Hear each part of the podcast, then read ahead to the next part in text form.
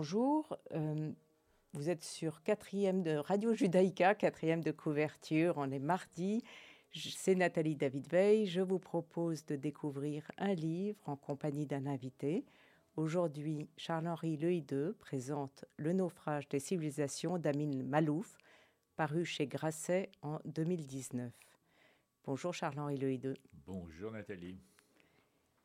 En sortant d'une école de commerce parisienne puis d'un service militaire au Sénégal, Charles-Henri Lehideux a démarré une carrière atypique à New York chez Hertz avant de devenir entrepreneur en créant une affaire de location de camions qui évolua vers la logistique de produits frais puis devint un groupe important qu'il vendit en 1998 à une société britannique.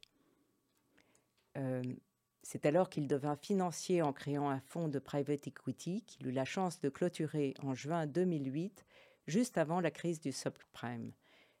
Charles-Henri Lehideux a choisi donc le, naufrage des civilisations d'Amin Malouf. Pourquoi dans tous les livres euh, vous avez pris celui-là? Euh, Beaucoup de raisons. D'abord le titre, parce que euh, naufrage des civilisations, c'est évidemment un vaste programme. Mais euh, je pense qu'en ce moment, il y a plusieurs euh, facteurs, plusieurs événements, plusieurs ambiances, plusieurs choses que tout le monde connaît, où on se dit est-ce que notre civilisation européenne euh, est en voie de disparition ou pas? Évidemment, on ne l'espère pas. Mais donc, j'ai commencé ce livre. Et ce qui m'a beaucoup intéressé, c'est que Amin Malouf, qui doit avoir peu ou prou à peu près le même âge que moi, on a vécu les mêmes événements, euh, et l'interprétation qu'il en donne a été pour moi une vraie découverte, parce que j'ai vécu tout ce qu'il décrit, et je n'ai pas du tout tiré les mêmes conclusions. Alors d'abord, vous n'avez pas la même nationalité, si je puis dire, et donc il voit les choses du point de vue, il appelle ça le pays du Levant, euh, et il en parle, oui, n'est-ce pas? Ce qui m'a intéressé, c'est que pour lui, il envisage les civilisations, avec les éventuels naufrages, comme une série d'événements qui se sont passés dans différents coins du monde, dans différents pays, pour différentes euh, nationalités et, autres, euh, avec des, des, hauts et des bas, des choses qui ont marqué ces civilisations, qui ont pu être de temps en temps des sursauts vers un peu d'optimisme, ou de temps en temps des catastrophes. Et c'est très difficile au moment même où arrivent les événements de savoir si c'est l'un ou l'autre. Oui, justement, il cherche à cerner le moment exact du rendez-vous manqué. Oui. Alors, par exemple, bon, il est né d'une famille, euh, sa mère est égyptienne, euh, d'une famille manifestement bien placée euh, dans, l'élite, d'un père libanais. il a toujours été décrit comme la vie en Égypte avant la Révolution, avant l'arrivée de Nasser, était absolument le paradis sur terre, que c'était une civilisation qui était ouverte, euh, où il n'y avait pas d'oppression, qui était une, véritable culture intéressante, mais évidemment dominée par, non pas l'occupant, parce que les Anglais n'étaient pas occupants, mais une domination culturelle anglaise très forte, qui donnait toute une culture générale qui pour certains était très, très bénéfique, dont sa famille.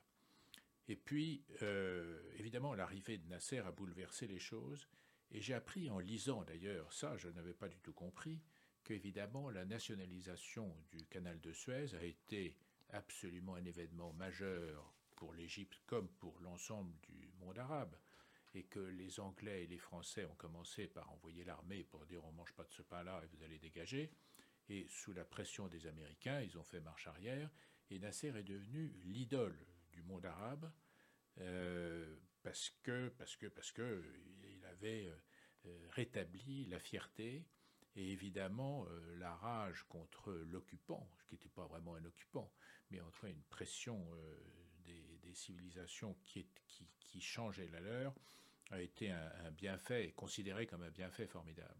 Mais Amin Malouf ne l'aime pas du tout, mais en même temps, il décrit très bien le personnage. Oui. Il dit que ça a été la mort du monde tel qu'il l'a connu, l'arrivée de Nasser.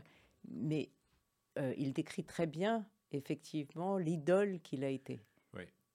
Et donc, ça fait partie des événements, et il y en a beaucoup qui décrit, qui font partie d'une évolution d'une civilisation que lui a connue, ou en tout cas qu'on lui a largement décrite euh, dans sa famille. Puis il y en a beaucoup d'autres qui m'ont beaucoup intéressé. Par exemple, quand il parle de, de Churchill, que tout le monde connaît, qui a été formidable contre Hitler, qui a fait une guerre brillante, c'est grâce, on peut dire, en grande partie à Churchill que les Américains ont, rejoint, euh, sont intervenus dans la Deuxième Guerre mondiale. Mais euh, si on reparle de l'Égypte, par exemple, il a fait énormément d'erreurs aussi qui ont, qui ont, eu une influence. Par exemple, il considère que pour l'Égypte, le fait que euh, la civilisation qu'il a connue, bon, en suivant les Américains contre contre le fait de pouvoir euh, récupérer le canal de Suez, ça a été un petit bout d'une civilisation qu'il a connue qui a disparu. Et puis, en Iran, euh, Churchill a fomenté, par exemple, avec les Américains, mais un coup d'État contre Mossadegh, qui était un Premier ministre euh, tout à fait raisonnable, très sage, plutôt libéral, absolument pas...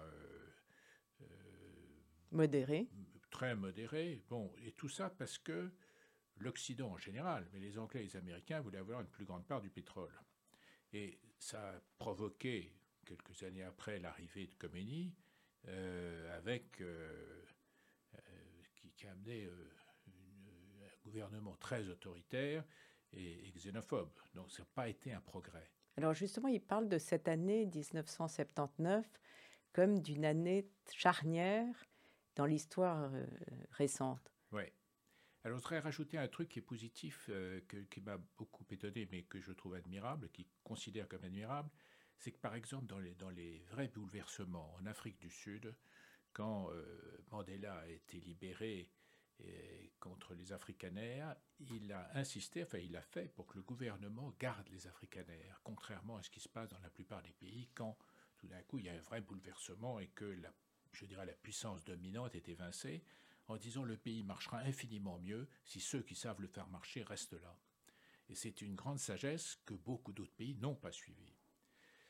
Euh, il y a euh, une chose que j'ai appris, c'est vrai qu'il y a une phrase qui, que j'ai trouvée tout à fait véridique, qui dit qu'en vrai dire, quand un pays traduit ses valeurs, il traduit aussi ses, euh, trahit aussi ses intérêts. Oui. Et alors évidemment, il y a quelques exemples qu'on connaît tous, mais qui sont très intéressants. Quand Louis XIV, en 1685, a aboli l'édit de Nantes. Ça évidemment fait euh, les protestants réformés ont été en Allemagne, ils ont été en Angleterre, ils ont été aux États-Unis.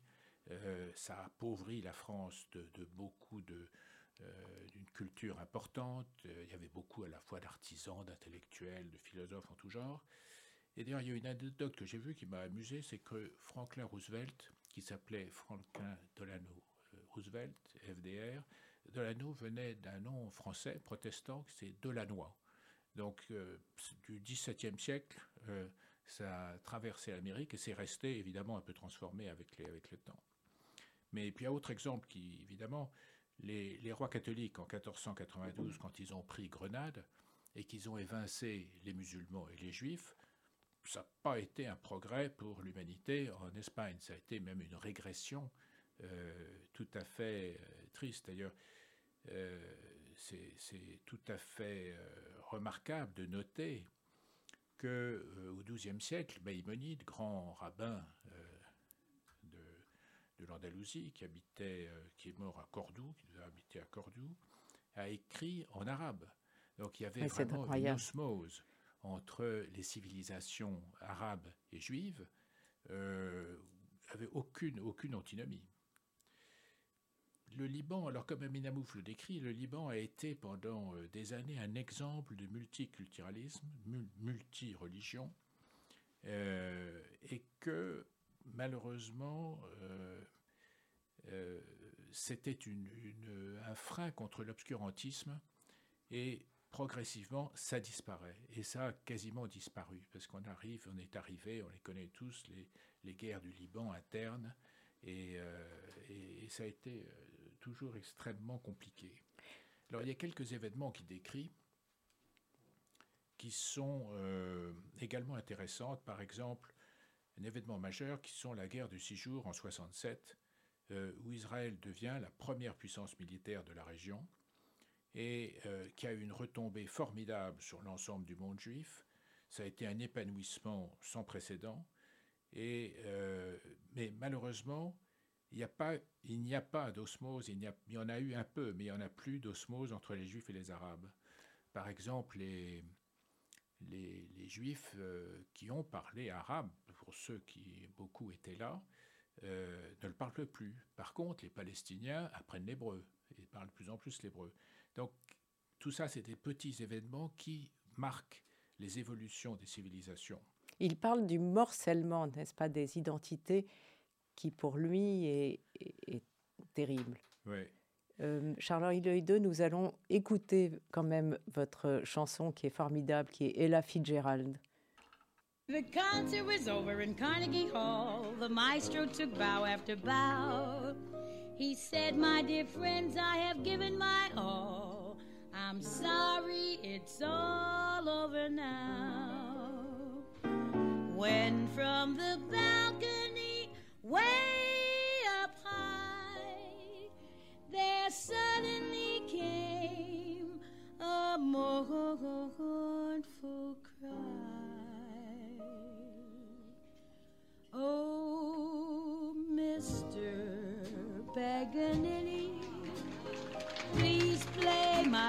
rhapsody. And if you cannot play it, won't you sing it? And if you can't sing it, you simply have to. all you, all you, all you, all you. Listen, Paganini, we breathlessly await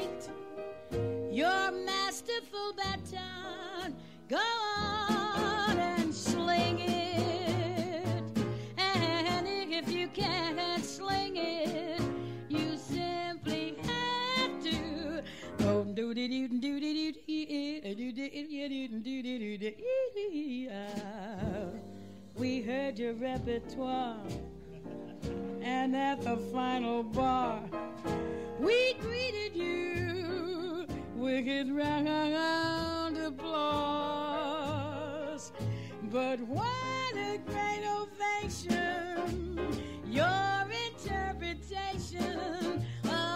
Cared much for moonlit skies. I never blinked back at fireflies would do. So Paganini, don't you be a meanie. What have you up your sleeve? Come on and spring it.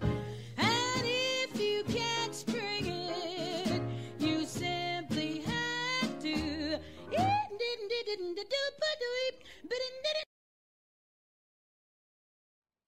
Charles-Henri II nous parle du naufrage des civilisations d'Amin Malouf.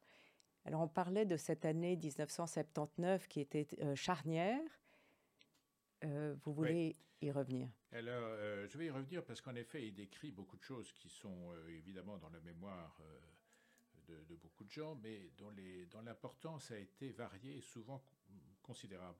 Par exemple, en, janvier 79, euh, l'arrivée de Khomeini en Iran, euh, il appelle ça une révolution conservatrice parce qu'il voulait conserver l'ordre moral et religieux euh, de l'islam. Et donc ça a été, on ne peut pas dire vu de notre coin que ça a été un progrès vu de notre, avec notre œil occidental, parce qu'en effet ça a été en principe plutôt une régression qui j'espère ne va pas durer indéfiniment mais l'ouverture qu'il y avait même du temps de, du chat, avec tous les reproches qu'on peut faire et qui sont très probablement justifiés et mérités, était plus ouvert. Il y a eu en mai 79 euh, l'arrivée de Mme Thatcher en, Angleterre, qui a été là une véritable révolution conservatrice, car euh, l'objectif euh, a été le fait d'avoir moins d'État, moins ou plus d'influence des syndicats, libérer l'économie de toutes, euh, sortes de mainmises, toutes sortes de règles. Et euh, ça a été un véritable bouleversement qui a été contagieux. Reagan est arrivé dans la foulée avec la même culture, le même objectif, qui voulait absolument en effet moins d'État. C'est lui qui a dit que que l'État était le problème. Bon, alors évidemment, ça peut se discuter longtemps parce que c'est pas forcément vrai à 100%, mais ça a été une tendance qui est à la même époque qui a été dominée par Mme Thatcher. Euh, en, décembre 78, 78, quelques euh, autres événements importants, c'est l'arrivée en Chine de Deng Xiaoping, qui a voulu sortir un peu de l'emprise de la, révolution euh, culturelle et de tout ce qui était négatif autour de ça pour bâtir une économie beaucoup plus dynamique et, productive, ce qui pour les Chinois d'alors était une véritable révolution. Il y a eu euh, également en octobre 1978 euh, l'arrivée de Jean-Paul II, première fois qu'un pape non italien arrivait au Vatican, euh, en plus un Polonais venant d'un pays communiste. Enfin, c'était vraiment un, choc culturel qui a d'ailleurs probablement un peu, beaucoup, je ne sais pas, mais en tout cas contribué à, l'évolution de la sortie du, communisme, en tout cas en Pologne certainement. en février 79, il y a également un événement qui n'est absolument passé, évidemment totalement inaperçu, c'est l'arrivée de Ben Laden en Afghanistan. Il avait 22 ans, personne ne pouvait évidemment soupçonner euh, quelle en serait la, suite, mais euh, c'est une année qui a été en effet, euh, en effet assez charnière pour des révolutions qu'il appelle conservatrices, quel que soit le sens du conservatisme. Il y a une autre chose qui m'a beaucoup euh, interrogé, c'est qu'il dit qu'au fond, au XXe siècle, il y a eu deux calamités importantes. Le communisme, beaucoup de gens sont d'accord, et l'anticommunisme. Parce que l'anticommunisme, ça a amené le fascisme. Euh, évidemment, tous les drames dus à Hitler euh, sont absolument considérables, mais les drames dus au communisme, évidemment aussi. Mais c'est amusant de voir qu'il y a quand même une variation dans les analyses historiques. Euh, les crimes d'Hitler sont jusque, enfin après la guerre, étaient évidemment reconnus, étaient abominables, mais n'étaient pas comparables dans l'esprit de la plupart des gens aux crimes soviétiques, euh, qui étaient toujours considérés euh, comme une nécessité, évidemment pas bien, mais d'abord on ne savait pas tout, mais c'était autant Hitler était à vomir, autant Staline, Staline, bon, il a fait avec ce qui lui a été donné, mais c'était pas, il n'avait pas la même rigueur. Il a fallu attendre 89, la chute du mur, pour que Hitler et Staline puissent être euh, considérés euh, comme, comme deux euh, drames de la révolution, fin des révolutions et surtout du XXe siècle. Par exemple, on peut dire depuis 89 que la révolution d'octobre en Russie a été un coup d'État, un vulgaire coup d'État, mais en aucun cas un soulèvement populaire. Ce qui n'était euh, pas du tout bien vu de, l'élite intellectuelle euh, européenne. Maintenant, c'est permis.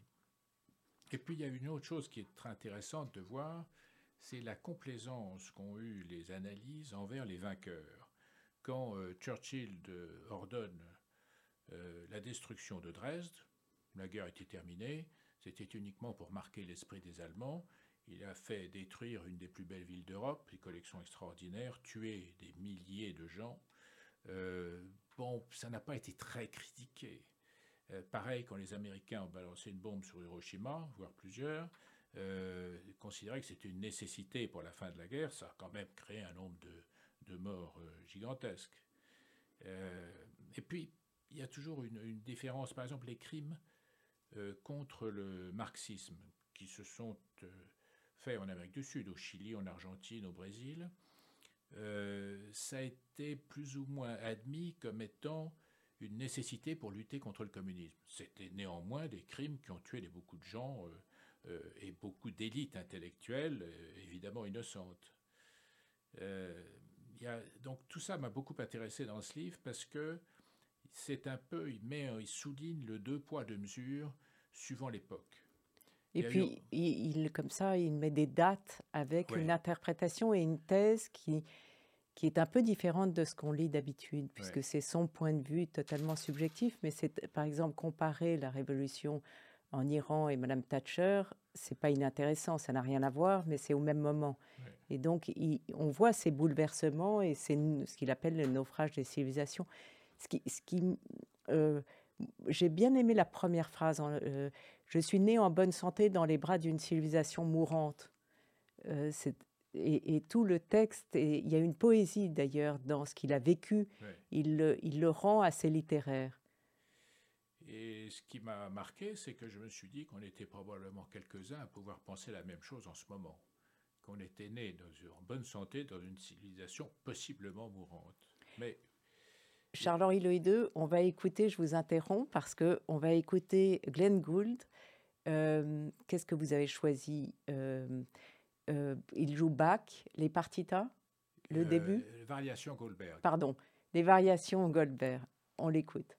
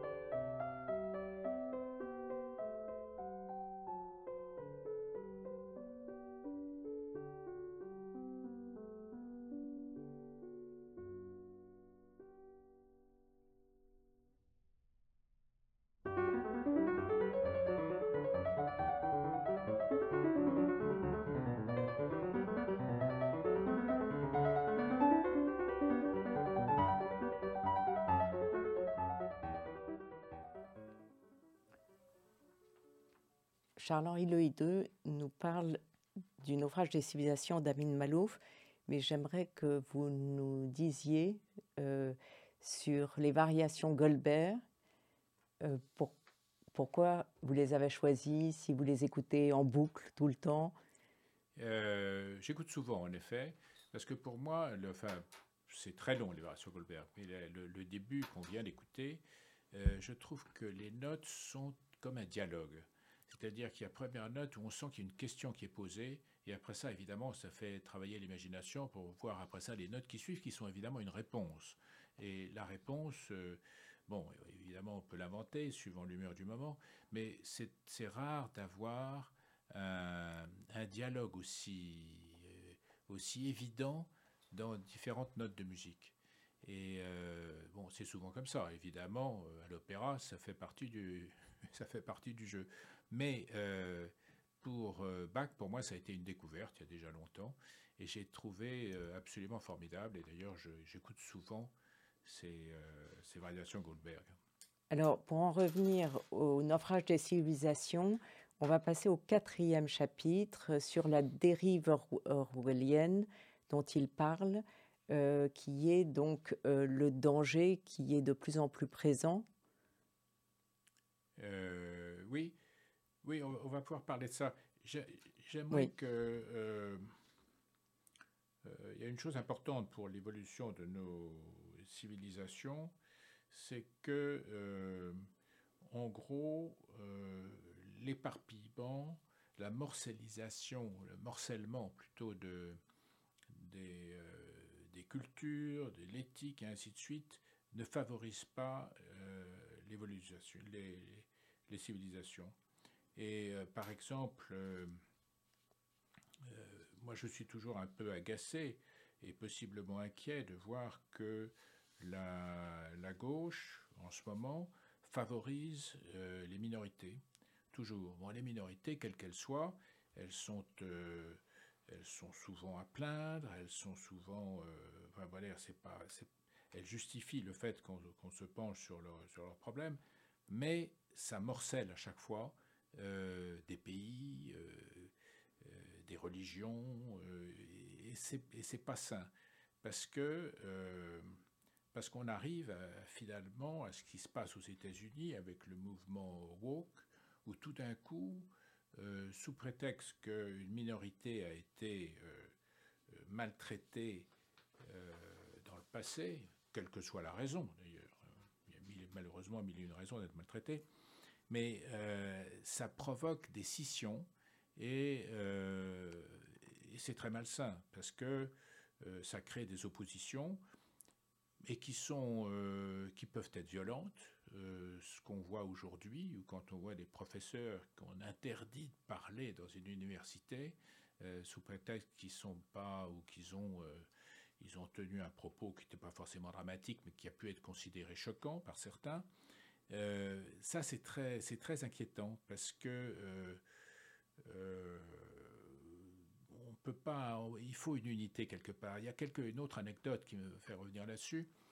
Les, grands empires euh, d'avant la Première Guerre mondiale, que ce soit euh, l'Empire austro-hongrois ou l'Empire ottoman, euh, qui, étaient, qui étaient assez cohérents. Il y avait au sein de ces empires des diversités importantes, aussi bien religieuses que culturelles à tout point de vue, mais il y avait une unité.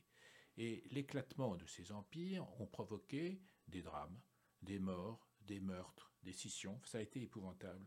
Et donc la cohésion dans les différentes... Euh, euh, c'est pas pour ça qu'il faut regretter euh, les Habsbourg en Europe et l'Empire ottoman. Mais c'est un exemple du fait que ça tenait, ça tenait debout. Bon. Et que maintenant, le fait d'avoir une diversité et qu'on s'intéresse aux, minorités, quelles qu'elles soient, bah, ça favorise pas le fait d'avoir une unité qui peut tenir debout au sein d'un pays, au sein de voilà. Alors, ceci étant, il finit quand même en disant, il se, son épilogue se veut moins pessimiste. Il dit, et je le cite, Il m'est difficile de croire que l'humanité se résignera docilement à l'anéantissement de tout ce qu'elle a construit. Un sursaut peut encore advenir. Est-ce que vous êtes d'accord avec ça? J'aimerais beaucoup. Euh, j'aimerais beaucoup et je, le, je l'espère tous les soirs. Mais euh, ce, qui, ce, qui, me paraît le plus inquiétant en ce moment, c'est, euh, je dirais, le, drame orwellien, c'est-à-dire le grand risque qui tombe au-dessus sur toutes les technologies qui nous tombent dessus, où à la limite les peuples vont préférer le bonheur à la liberté. Et le bonheur est décrit comme étant dans une forteresse avec des murs très hauts qu'on ne peut pas atteindre, et on imagine qu'on peut être heureux dedans, mais il n'y a plus la moindre liberté. Et donc on s'imagine au, fil au fil des ans que la liberté euh, coule goutte à goutte. C'est comme si vous étiez dans une voiture et l'huile tombe goutte à goutte. Il y a un moment quelconque, et eh ben, la voiture s'arrête. Et, euh, et, ça, c'est un véritable problème. Comment on va s'en sortir? Parce que, bon, euh, Abid Manouf a écrit en 2019. S'il avait écrit en 2021, il aurait peut-être été encore beaucoup plus inquiet parce que les robots vont dominer le monde. Quand je pense qu'aujourd'hui, champion du monde des échecs est un robot, euh, et qu'il peut y avoir des drones et des armements, personne ne va pleurer s'il y a 2000 robots qui meurent au champ d'honneur. Il n'y aura pas de drapeau sur leur tombe, tout ça on s'en fout. Donc ça c'est très dangereux parce que c'est la technologie qui risque de supprimer, j'espère pas l'humanité ni la civilisation, mais faire beaucoup, beaucoup, beaucoup de dégâts. Alors, euh, Charles-Henri Loïdeux, il va falloir que je vous interrompe parce que l'aide de mieux est passée. Vous ah. avez encore beaucoup de choses à dire, mais il va falloir revenir. Et, euh, et merci de votre lecture d'Amin Malouf, Le naufrage des civilisations, euh, que vous avez très très bien raconté, exprimé votre point de vue. Donc je vous remercie infiniment. Merci Nathalie. Cette émission sera rediffusée dimanche à 14h. Vous pouvez la réécouter en podcast et sur le site de Radio Judaïka. Je vous retrouve mardi prochain à 11h.